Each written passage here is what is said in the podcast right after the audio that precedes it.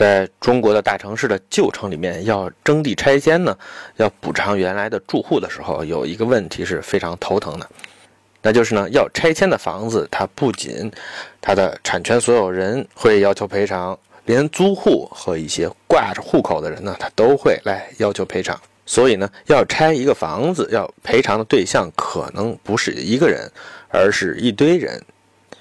这也就造成了拆迁的成本很高，超出了支付能力，或者说呢是超出了更新所获得的收益。于是呢，很多地方的旧城更新就陷入了锁死的状态。我这一期呢，就是想提出一种替代性的路径。我们为什么要拆掉所有的旧房子呢？我们为什么要把它们一起征收过来呢？如果不一次性拆掉，难道就不能更新吗？在今天中国的大城市，有些人呢是从来不会进旧城城区里的城中村的。在他们看来呢，棚户区和城市中现代化的部分之间啊，简直是有天壤之别，非常的可怕，完全不能代表当代中国的发展水平。而且呢，他们也不认为自己和这些城中村有任何关系，似乎呢，这些地方没有任何现代化的机会，或者说是富强文明的反面。但是呢，如果在一百年前，情况就完全不是这样。北京的旧城呢，不是棚户区，而是当时中华民国的首都里很正常的社区。不管你是北洋政府的部长、是教授、商人、拉洋车的，还是炸油条的，大家呢都住在这个旧城之内，也都是一些小街小巷，无非。达官贵人有汽车的人呢，他们可能住在比较宽的胡同里，而没有车的平民呢，往往呢住在普普通通的小胡同里。对于商业区，并没有什么统一的规划，来往人多的街道呢，商店就多些；来往人少的街道，商店就少一些。这些小街小巷，当时的模样和今天的可能没有太大的不同。也没有室内的厕所，也没有雨污分离的下水道，也没有管道煤气，他们是很落后的。不过呢，在当时的经济条件下呢，他们并没有今天这种贫民窟的色彩。如果我们可以回到过去，如果我们访问那时候世界上很多的其他的国家的城市，比如日本的东京，比如越南的西贡，新加坡的牛车水，西班牙的巴塞罗那，甚至是加州的旧金山。可能呢？你认为这些地方看起来都差不多，无非是有的地方，比如旧金山，它那里的普通人呢可能会富裕一些，但是从空间上看呢，都是细密的街道上密密麻麻的小地产组成的，小到什么程度呢？多数的地块呢都是单一家庭在使用的，当然这些地块当中有的偶尔也会很大，但是通常是很小的。像豪门贵族，像满清王爷，或者江湖时代的诸侯，他们可能会拥有像北京的恭王府，或者是东京的代官山的朝仓家屋夫这样有上万平米土地的大宅。如果是大学教授和高级公务员呢？无论是在北京的鲁迅，还是在佛罗伦萨的马基亚维利，他们呢可能都有一个几百平米的四合院，这就是高级中产阶级的改善型的住宅。而最普通的人呢，在北京拉洋车的，或者在利物浦的码头工人，也很有可能有一个一百多平米的小地皮，上面有个小院子。如果是在利物浦的话呢，他们的防卫意识没有那么强，他们没有那么信不过社会，他们可能就不会建院墙，而是盖一个方方的小平房，一般呢是一层或者两层。两户人的房子之间呢，有的是有一个缝隙的，各自分开的，俗称呢就叫 bungalow。或者呢，干脆连在一起，我们就管它叫做 row houses。在大阪呢，底层的市民手艺人家庭呢，一般会有一块四米宽、十几米长的长条地，在这上面呢，建一种叫做长屋的传统住宅。现在呢，我们管这些独门独户的小院子叫做联排别墅之类的。而这种几十平米、一百多平米的小地产呢，是当时劳工阶层住宅的绝对主流。同样的，北京旧城胡同，或者上海的石库门、福州的三坊七巷，他们在民国初年，他们的状态和全世界其他的城市呢都极其的相似。但是呢，从那时起过去了五十年，到中华人民共和国建国之后的六七十年代呢，他们当中呢，有很大的一部分成为了一种社会主义公租房。公租房呢有不同的形式，有一种是苏联式、东德式的这种工业化的社会主义大板楼，另外一种呢就是这种中世纪前现代前工业化的旧城胡同的特殊形式。而改革开放的这最近三十年，中国的大城市呢发生了迅速的发展，旧城里的居民呢很多都已经中产化离开了旧城，而旧城的老房子呢逐渐的转租给了外来的移民务工者，而这些旧城社区的环境呢几乎没有什么发展。曾经在中国放开了人口流动的工作限制之后呢，旧城的人口密度曾经增加，出现了些许繁荣的气象。甚至呢，出现了一些小众而且国际化的高附加值的商业空间。但是呢，如我上期所说的，更加令人瞩目的是政策困境下自我更新失败后的衰败，呈现出了棚户区的面貌。在这些大城市的新区建造标准不断提高、环境品质不断上升的映衬下，这种发展的反差呢，就越发的强烈了。这时候，我们再环顾世界上那些一百年前曾经和中国的旧城非常相似的地方，他们的命运又如何呢？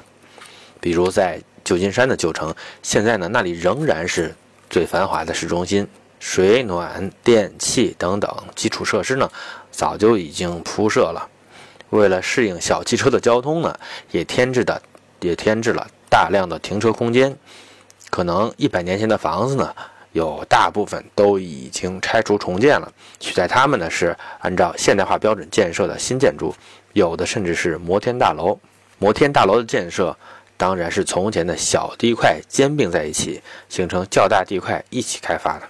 在东京呢，因为经历了二战的战火，重建的比例当然就更高了。但是在东京，小地块占据的比例仍然很大，只不过呢，这些小地块不再是从前的小木屋。而是密度更高的小平面楼房。你在银座或者是新宿东口看到的会是这种情况。在东京发生的土地兼并没有在旧金山进行的剧烈，这并不是因为东京没有扩大建设规模的需要，而是因为呢，在从前的东京城中心呢，存在着贵族的大产业和大块的公有土地，这些地方呢更便于搞大规模的开发。但是呢，在东京有意思的是。这些小楼房组成的旧城社区表现出了很强的竞争力，在赤坂、在银座、在日本桥这些传统的繁华市街呢，他们依旧繁华，完全不会输给大地块、大开发的像丸之内或者是新宿的新都心这样的新型 CBD。即便东京和旧金山的旧城之间存在一些差别，但是和在中国的情况相比呢，他们仍然几乎可以被划为同类。他们的旧城呢，都实现了基础设施的现代化，原有的小地块、小产业的基本格局呢，基本没变。通过改造或者兼并改造，在原来的结构上满足了现代化的需求。整个过程是高度分权、高度自发的进行的，没有进行过大拆大建。但是他们都没有沦落为棚户区。东京的名品街表参道，它并不仅仅是大路边的奢侈品主力店。那些周边的小街小店是它活力的更重要的支柱。虽然呢，我们当中的很多人呢是被所谓的大规划，或者呢是一张蓝图的神话洗过脑。在我们看来呢，东京似乎是一种难以想象的不整齐的存在。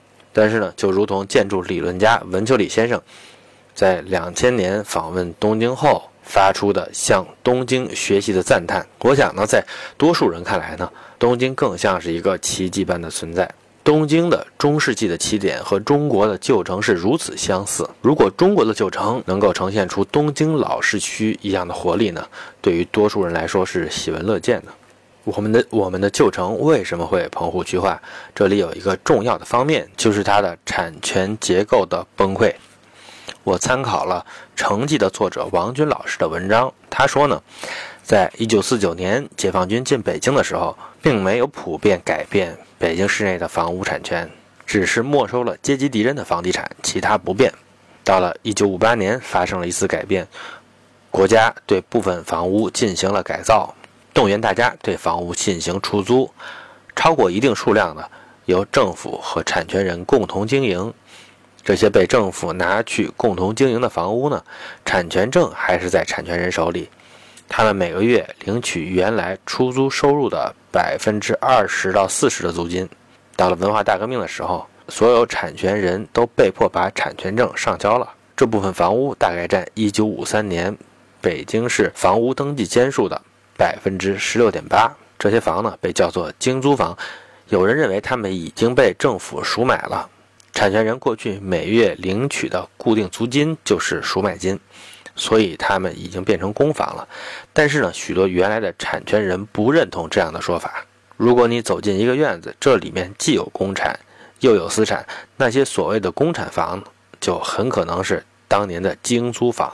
这样一种产权分裂的方式，不利于房屋质量的维持。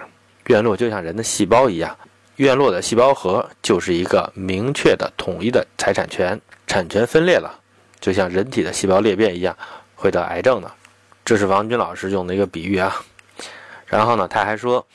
到了文化大革命的时候，又出现了一种情况：北京市接管了八万多户房主的私人房产，这里面呢应该主要是大业主，建筑面积在解放出北京城市全部房屋面积的三分之一以上。在文化大革命之后，政府要纠正这种错误，但是也许是政府财力有限，无法把文革中挤占他人房屋的人搬出来。就实行代户返还产权证呢，还给房主，但是房主需与挤占者订立订立租赁契约，租金由政府规定。这些房屋呢，被叫做标准租房。大家在胡同里呢，会看到许多大杂院，里面乱糟糟的。它其实不是以前的四合院里面的一种正常的情况，它变成大杂院的过程，就是一个城市财产权瓦解的过程。上面这就是。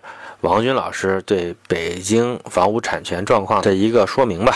房子呢，理论上是属于甲的，但是呢，为了维护社会稳定，他必须把房子租给乙、丙、丁来住，而且呢，租金呢是政府规定的。这个乙、丙、丁交给甲的房租呢，是按照几十年前的标准制定的，是一种象征性的，一个月呢可能就是几块钱，而且这种租借是长久的，是不可撤销的。这样的话，这个房子真的还属于甲吗？事实上的乙丙丁呢，他们很可能早就已经中产化了，他们也觉得这个老房子太差，早就已经搬出去了。但是呢，他们还是可以把这个房子按照市场价格再转租出去。经济学上呢，有的时候我们观察一个产业到底属于谁，搞不清楚的时候呢，我们就看谁占有剩余。像乙丙丁，他们享有房屋的剩余，所以他们在现实当中才是这个房子真正的主人。而乙、丙、丁这三个人呢，只是租户，他们凭什么把这个房子当成他们自己的呢？这对于今天很多人来说是无法理解的。但是呢，这其中呢也是有道理的。乙、丙、丁呢，他们是在一九四九年建政之后进城的革命干部，或者呢是在五十年代发展工业的时期呢招工进城的这些郊区工人，他们被分配给这些住房呢，就是公有制给他们的福利。这当然也不是真的免费，而是作为他们给公有制打工的一种变相的工资，或者呢是作为一种维稳的补贴来分发的。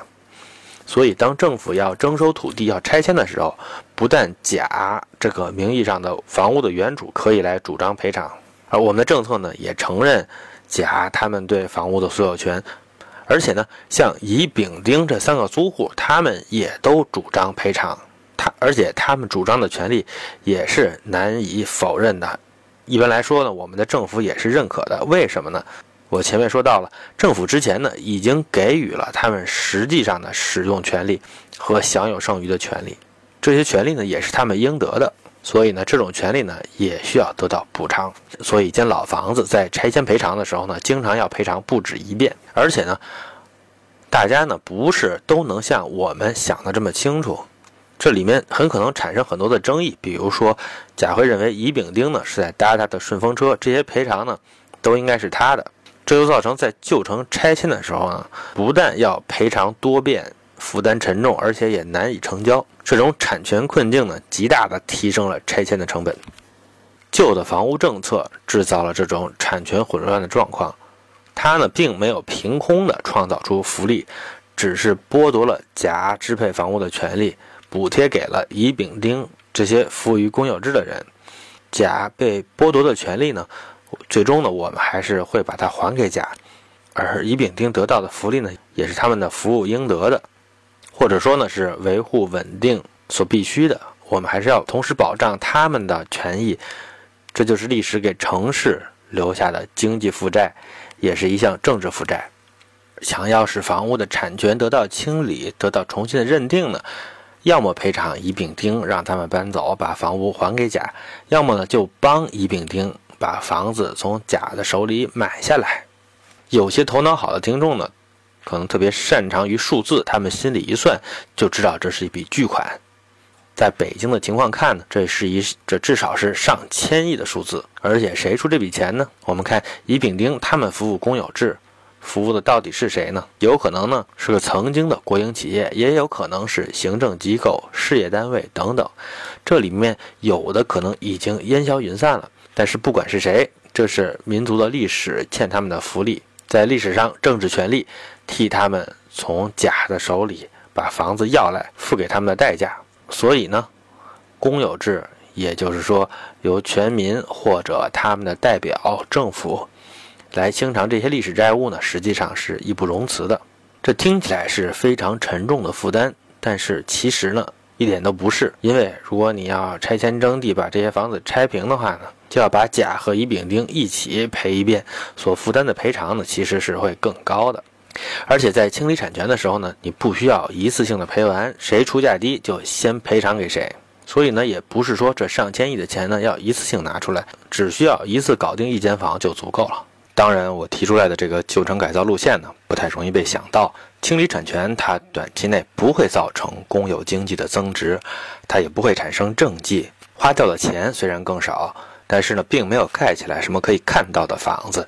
它只能让你搞明白每一座房子到底是谁的，但是，当所有者们他们有了完整的权利，那么为了他们的财产的保值和升值，更新就会自然的发生。这样呢，我们的旧城最终可能会有一线生机。为了能够让自发的更新发生，还必须保障所有者的一系列的权利，比如转让的权利。无论是转让给政府，还是转让给其他的企业或者个人，都应该在市场的框架下，在双方同意的框架下进行。